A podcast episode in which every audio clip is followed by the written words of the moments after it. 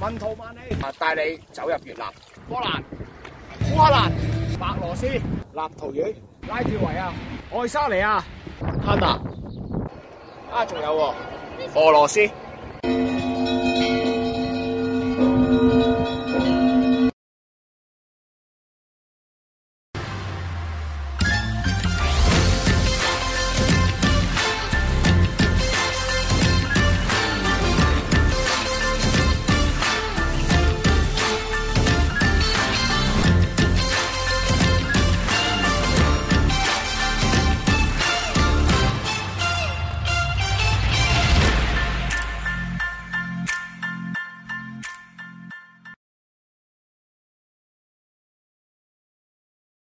世界咁鬼大，一季講唔晒。問道萬里，繼續帶你身未動，心已遠。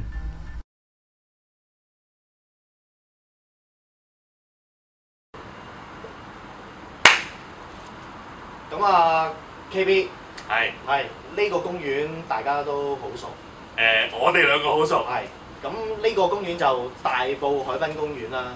咁啊，前面就有個啊一個塔，咁啊紀念一啲歷史嘅以前，因為一啲打仗嘅事件咧而去紀念啊，同埋紀念香港呢笪地方啦，係啊又紀念一啲原居民啦。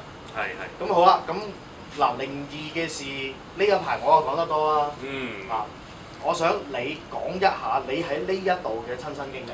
嗱誒，其實呢一度咧。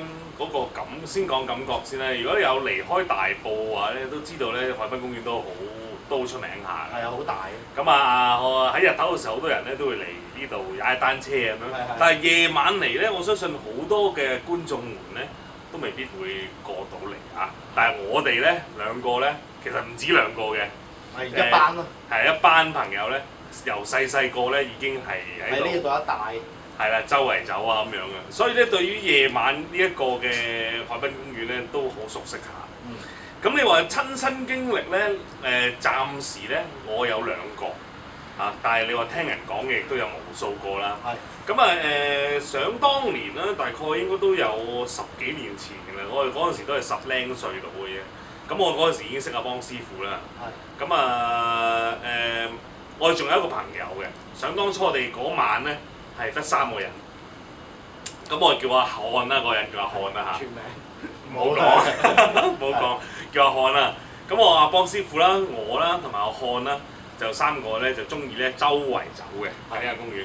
咁啊，周圍行咁樣做咧，你你知十零歲啦，血氣方剛啦，咁啊三個麻甩仔咁樣去做咧，咁梗係睇下喺誒夜晚嘅時候啊，有咩有冇啲妙齡少女啊，嚇、誒失戀啊、失業啊、失學啊、唔開心啊，揾人傾偈啊想，咁我哋就去嗰度咧涉獵一下咁樣啦。 即係夜晚會揸住個電筒睇下有冇嘢照下啦係啦，咁亦啊都會望下有冇啲啊妙齡少女咁樣啦。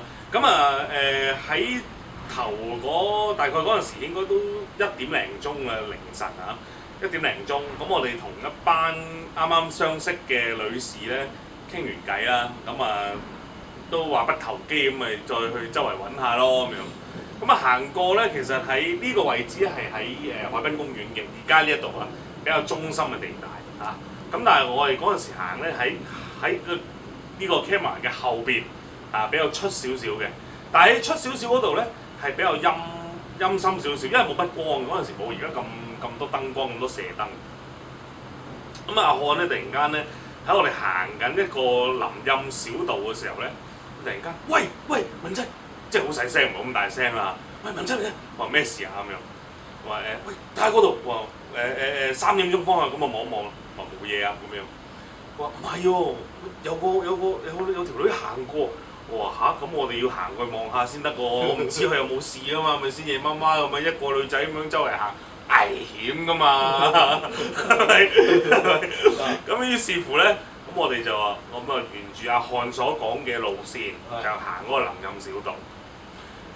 咁啊一路行啦，佢話：喂，你係咪㗎？你話喺前面我哋見唔到喎。咁我同阿邦師傅嗰陣時都睇唔到。佢話唔係啊喺前邊啊，嚇，真係睇唔到，係真係睇唔到。係喂喂，轉佢轉咗彎啊！哇，轉咗彎，咁我行快兩步啦，咁樣，咁啪啪啪啪咁樣行過去，一轉彎冇喎，我我我同阿邦師傅睇唔到，但阿漢咧聲稱啊，佢話喺遠處啦已經行咗過去，即係我哋跑過去、急步過去都好睇。都見唔到，但係一轉彎咧，佢就話已經個女仔已經去到遠處，仲指住個方向。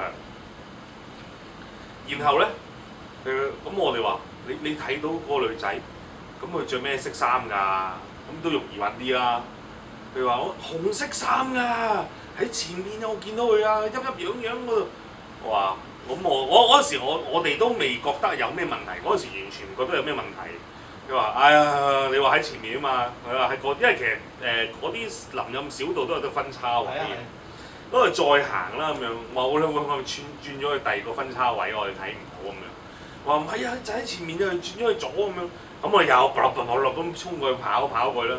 好啦，去到咧阿漢所講嘅位置，完全冇人。我哋再問阿漢，你喺邊度見到？我你由第一眼所見到嘅，你可唔可以形容一下？依阿漢所講啊。係一個長頭髮，着紅色衫，但係咧睇唔到下半身，即係唔係冇嘅，即係佢個意思係佢可能係啲俾啲樹遮住咗啊，係有下半身，但我睇唔到啫嘅女仔，咁就係着褲着裙啦，唔清楚，總之係着紅色衫，飄逸嘅頭髮。咁我嗰陣時咧，我就同阿邦師傅你咧對望咗一下，妥妥眼鏡。都係嗰啲嘢。應該係嗰啲。但係咧，我哋話喂，我同阿漢講話，不如咁咯，喂，走啦，唔好再喺度啦。即係你見唔到，我見唔到，但阿漢見到，咁即係話阿漢呢期呢啲運勢都唔係太好嘅係喎啊。咁啊，不如走啦咁樣。但係呢個咧就係我哋嘅親身經歷。好啦，咁另外一件事咧係關於一個幾熟嘅朋友嘅。個熟朋友咧日頭喺律師樓翻工，咁夜晚咧話講翻起都成廿年前就喺呢一邊做神 Q 嘅。咁佢啊駐守嘅地方咧，翻工嘅地方咧就近呢一邊最高嗰個塔。咁威塔係啦，啦，咁佢喺嗰個艇嗰度咧，啊夜晚冇嘢做啦，咁啊喺度聽歌。咁有一晚咧，佢就見到有一個女仔係着紅衫又係嘅，佢，係着紅衫咧就喺度喊。佢慢慢行埋去，慢慢行埋去，慢慢行埋去，行到去海邊啦，近欄杆嗰度啦。個女仔係唔見咗，即係你去望實咗佢，見到佢直頭消失啊，喊住消失啊，咁恐怖！好啦，再翻翻去艇嗰度，坐喺度聽歌，咁佢都知賴嘢。嗯，咪俾罪我應該係佢應該急步走啲嚟嘛，佢翻翻去艇，佢唔翻工唔得啦，係係。佢知咩事啦？突然之間好大聲咁樣嘭嘭聲啊嘅，嗯拍佢個門，佢一一伸個頭一睇啲聲，嗰度有個窗啊嘛，嗰啲啊看更艇。個紅色衫嗰個女仔面目好狰狞，喺度大嗌哇一聲，跟住佢嚇到咧跑出到嚟，第二日辭工。但係理論上，如果佢咁樣拍法嘅話，係呢件事，唔知阿漢係咪見到同一個？哦，有機會啦。係啦，咁其實嗱，關於呢個公園都好多靈異事件啦。嗱，我嗰啲我收埋唔講住先啦，等下將來慢慢同大家講。係啊嗱，我仲有一個我嘅，呢個亦都係我親身啊，係我自己嘅經歷嚟嘅添。呢度啊係呢度嘅經歷嗱咧，，呢個公園嘅經歷係啦。誒，我頭先所講啦，喺我哋而家身處緊、企緊呢個位置咧，係比較誒中間嘅，係係海濱公園嘅中間位置。係而我所所發生嘅咧，就係係偏去誒啊單車徑嗰邊。嗯，會經過咧誒、遊樂場嘅。係係係，咁咧喺遊樂場嘅隔離咧有條小道嘅，就係、喺出口出入口啦。然後咧就嗰條小道咧就即係嗰、個、誒海濱公園有一個出入口啦。然後咧嗰條小道就連接住去到嗰個海邊。係咁啊有一晚咧，其實你又亦都喺我隔離嘅。係誒、有一晚，我哋亦都係嚟到海濱公園。想當初嗰個感覺好奇怪，即係入到海濱公園嘅時候咧，我感覺到係好似誒、有點而召喚嘅感覺。誒、嗯應呢件事應該都係喺十年到嘅，十年前到嘅啫。我嗰晚咧都唔係好耐。唔係好耐嘅，嗰晚咧就同你就一齊行去嗰個林蔭小道，再出去嗰個海邊。係然後咧，我一路行，我係我好中意行前面嗰啲人嚟嘅，係啊，即係嗰啲兄弟我好中意行後邊啊，咁我咁行得好快嘅行到，咁但係都會就住啲兄弟啦，即係都會嘣一聲跑出去。咁嗰晚好得意嘅，嗰種召喚嘅感覺咧好強烈，好似好想我去海邊咁樣。係係我自己一路行嗰條林林小徑咧，一路行，一路我感覺好似唔係自己嘅，唔係自己嚟嘅嗰個。嗯係好，即係正常一個人啊，空飄係好飄，好飄，個頭腦好麻痹，係啲手手腳腳咧好似唔係自己咁樣，不斷向前行，越行越快，越行越快。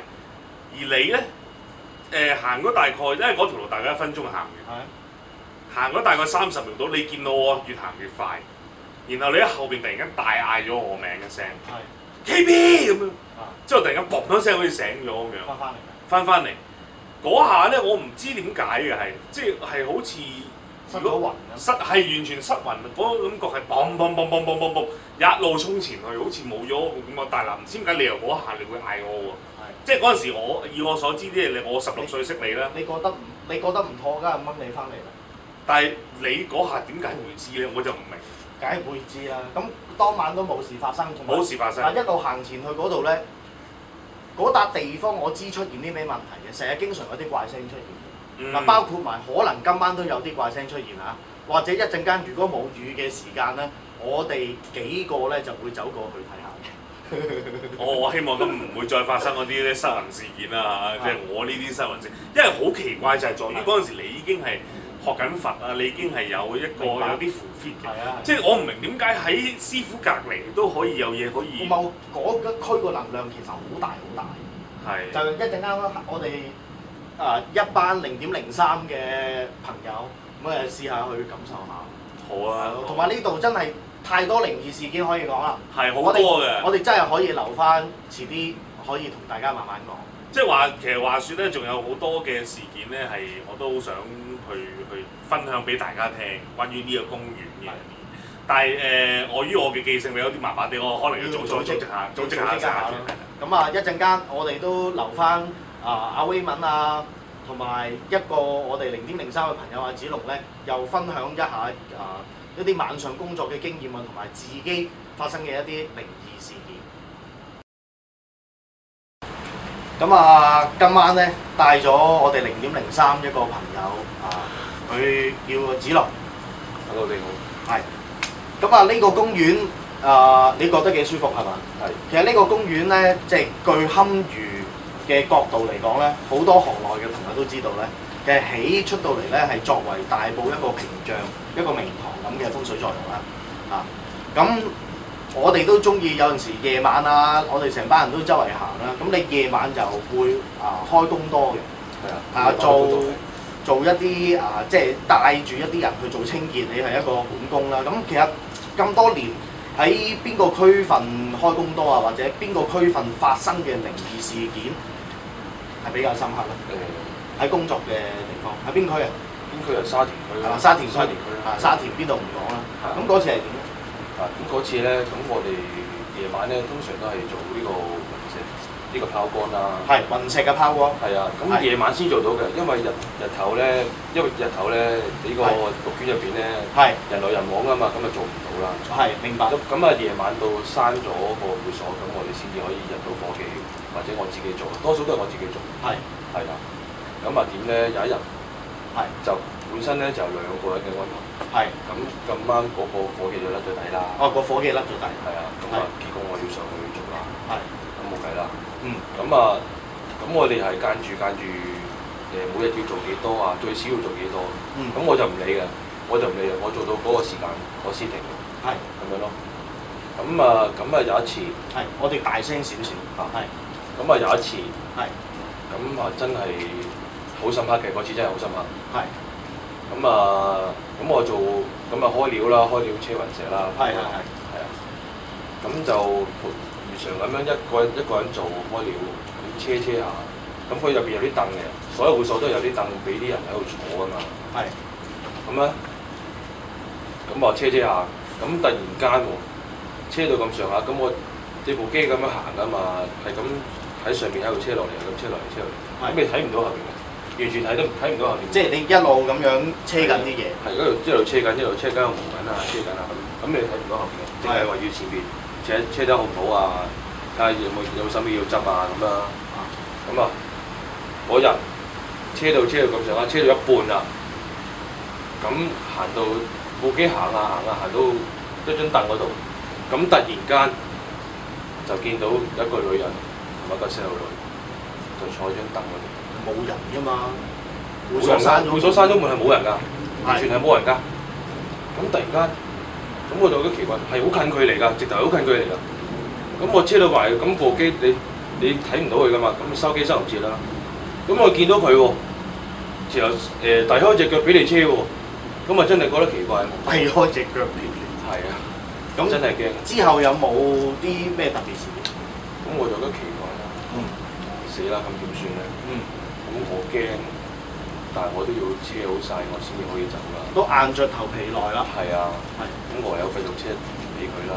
嗯，咁我第二日就問翻啲保安啦，係第二日就問翻啲保安啦，我話誒、呃嗯你哋有冇閉路電視可以睇翻琴日做嘅嘢係有冇閉路電視睇翻？啊？咁佢哋通常都有嘅，通常都有嘅，都要佢會睇下你哋有冇偷懶啊，係定成啊咁樣。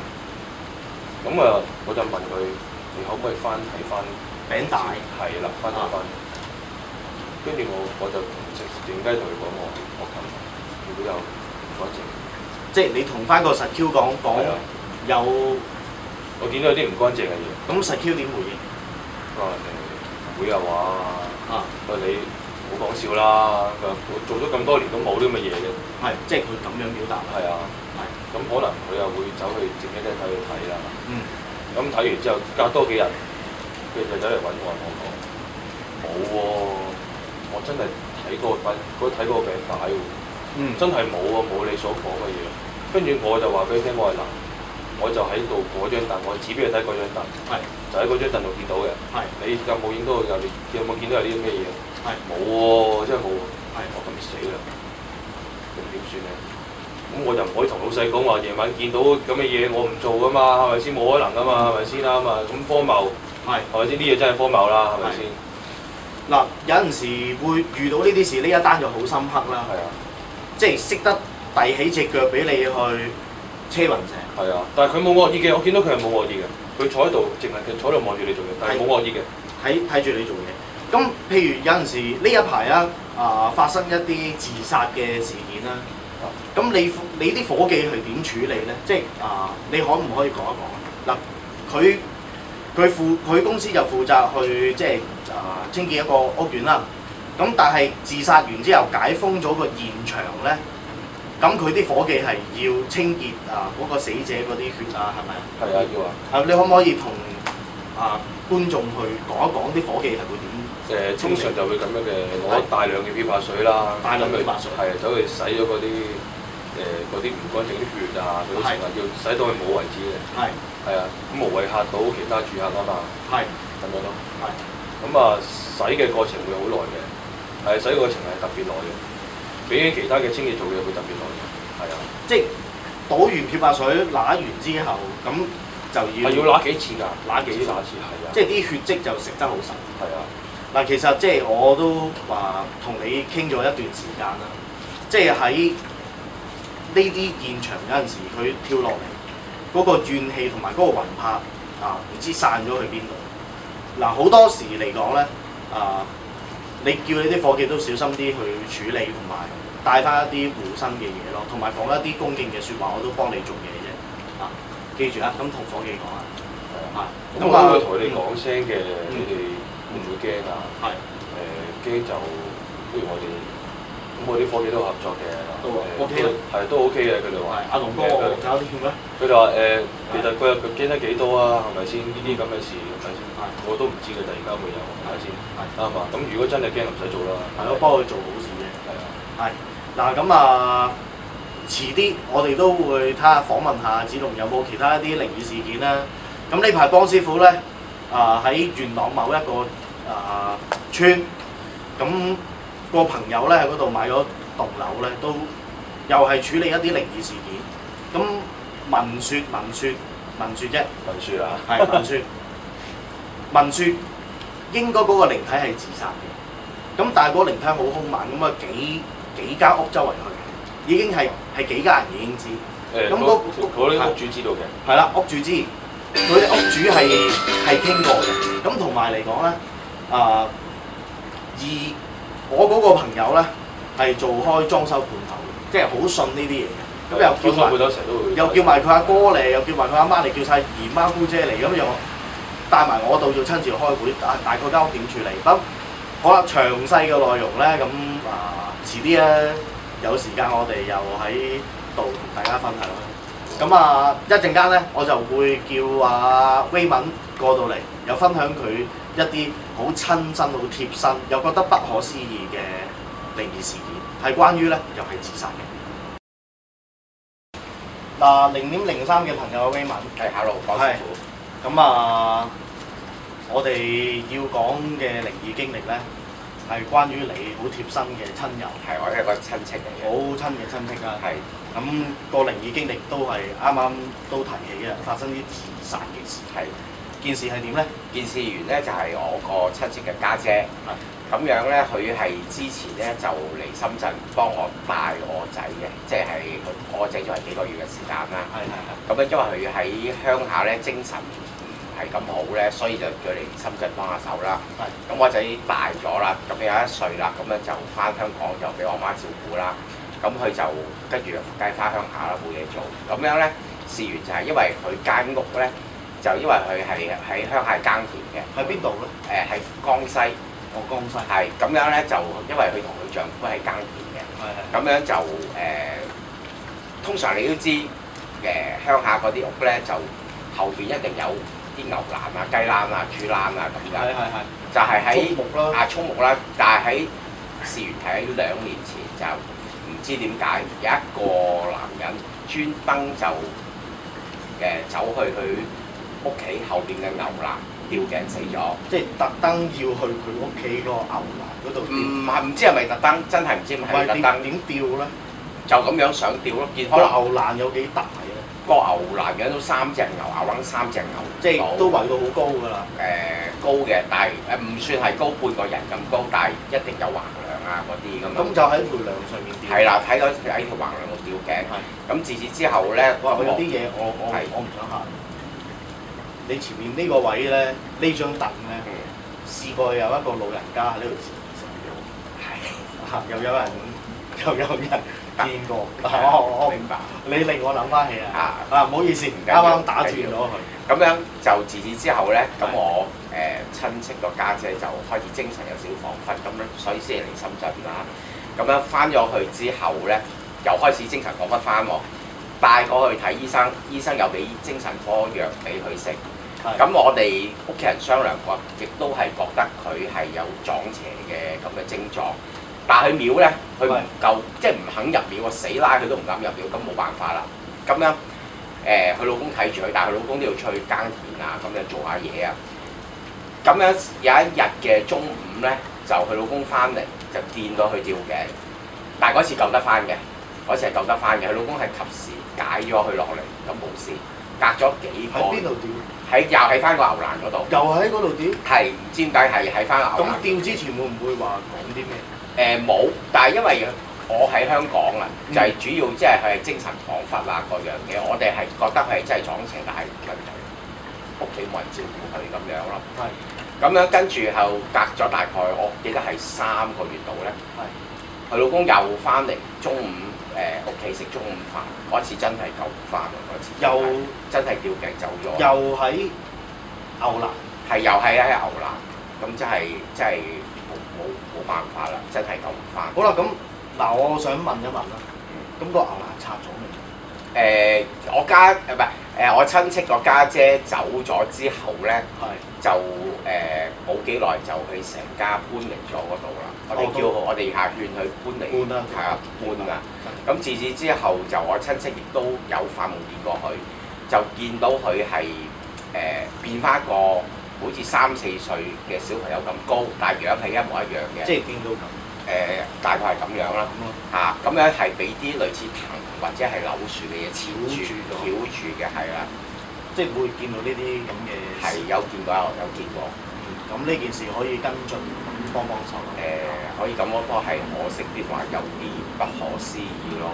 即係會唔會再發生一啲靈異事件係關於呢個自殺咗嘅親友？誒、跟住就我親戚個阿哥就因為知呢幾年有啲錢啦，以前大陸開始收地啦咁係樣，啊係咁起新屋，咁起新屋舊屋咧就要搬嘢嘅。係係咁樣我親戚就揾到執嘢嘅時候咧，就揾到佢自殺個家姐幅相，係咁咧就就對住幅相講啦，即係唉你做咩咁傻啊？咁早就走咗，咁蠢啊！即係講埋呢啲咁係嘅嘢，係跟住就將張相亦都係連埋啲雜物咁樣，好似係燒咗嘅。係當晚就我親戚個家姐就嚟揾佢鬧佢啦。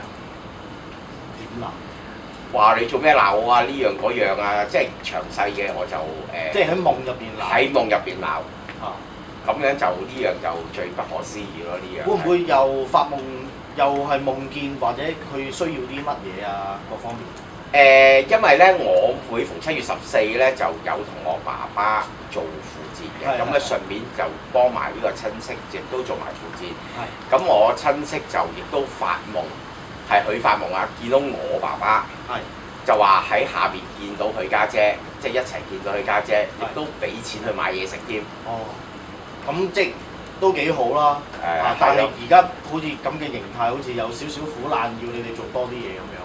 誒，為佢做多啲冇呢個冇所謂啦，呢係個咯係啊，做啲功德啊，各樣嘢啊，咁樣係啊，可以望可以幫佢做翻少少嘢。咁呢排有冇接觸到啲咩靈異事件啊咧？呢排少啲咯，呢排係啊，係有冇聽到啲咩靈異事件咧？啊聽到靈異事件就嗯都冇乜。都冇乜好。咁啊，等我講一講啊，呢度附近有一啲靈異事件咧，係我好想同大家講出嚟。咁喺我隻手指住嘅地方唔夠兩百米咧，從前就有一個廢車場。咁嗰個廢車場咧係一定要經過一個隧道而走入去嘅。咁啊喺我 Form Two 嗰陣時咧，就有一個同學，佢話佢自己玩神打好勁。佢就約咗我哋夜晚咧十點半嘅時間咧，就叫我哋入個廢車場嗰度揾佢。嗱，我又同嗰個同學又係叫阿漢，就入去揾佢啦。咁好啦，經過咗嗰個隧道，我哋諗住行樓梯行入去嗰個廢車場，我哋兩個你眼望我眼，望住個天花板，見到有兩個靈體係白色人形喺我哋頭頂，距離大概啊兩米左右啦，慢慢咁樣飄過。咁霹靂，咁跟住我哋兩個你眼望我眼，阿康就問：你睇唔睇到？我話睇到。佢話：不如我哋走好冇啊？我話唔好啦，不如入去揾佢啦。佢話你唔走我都掹你走，咁我哋係走啦。咁再有一晚，我哋又係兩個膽粗粗走入去再揾。咁我哋見到佢喺度即係表演一啲神打啊各方面咧，其實佢佢佢係學茅山嘅，但係佢學嗰啲唔係好正統嗰啲啦。咁啊啊喺度手舞足蹈啊，又跑得好快啊！咁我哋坐喺佢喺度玩神打嘅地方啦，佢又唔知去咗邊喎。我哋坐喺度，我唔通我追你追足一晚咁傻咩？係咪先？好啦，我哋不約而同又係見到幾件靈體，有黑色有白色咧，就喺度點點樣樣。又係見到啲咁嘅嘢，咁跟住我哋冇理佢啊走啦。咁啊，我哋再隔多少少時間又翻返嚟呢個公園啦，喺呢個公園一個草地地嘅滾球場，又好近呢個廢車場嘅。咁、個公廁門口附近咧有幾張凳喺度傾偈啦，四五個朋友，四五個朋友都不約而同咧。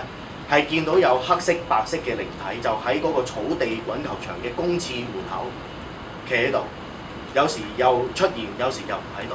即係你話啊、我哋做零點零三呢一個節目嘅，係想同大家分享下一啲即係自己啊見到靈界嗰個經歷，同翻大家講啊，你師傅都見唔少嘅，其實就。咁啊嚟到呢度呢，就我其實有啲依依不捨嘅，不過下季下一季希望快啲來臨。